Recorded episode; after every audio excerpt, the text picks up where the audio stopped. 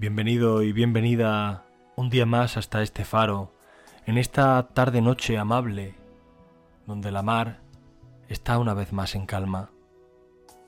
Hoy quiero traerte un regalo en forma de relato. Y digo un regalo porque quiero compartir contigo uno de los cuentos que formarán parte de mi próximo ensayo, Apuntes de otra clase, y que aparecerá el próximo mes de junio. El cuento en cuestión se titula El descubrimiento de Imaginaria y pertenece al argentino Eduardo Abel Jiménez. El relato dice así.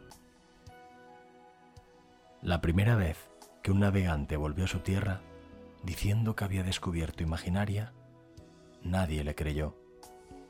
Con el pasar del tiempo, él también dejó de creerlo y vivió sus últimos años convencido de que todo lo que había para descubrir ya estaba descubierto. A partir de entonces, no pasa un día sin que alguien descubra imaginaria.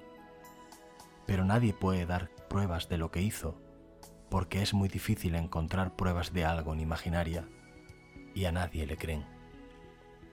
Unos pocos, sin embargo, consiguen seguir creyendo en sí mismos, que es la única manera que hay de hacer un auténtico descubrimiento.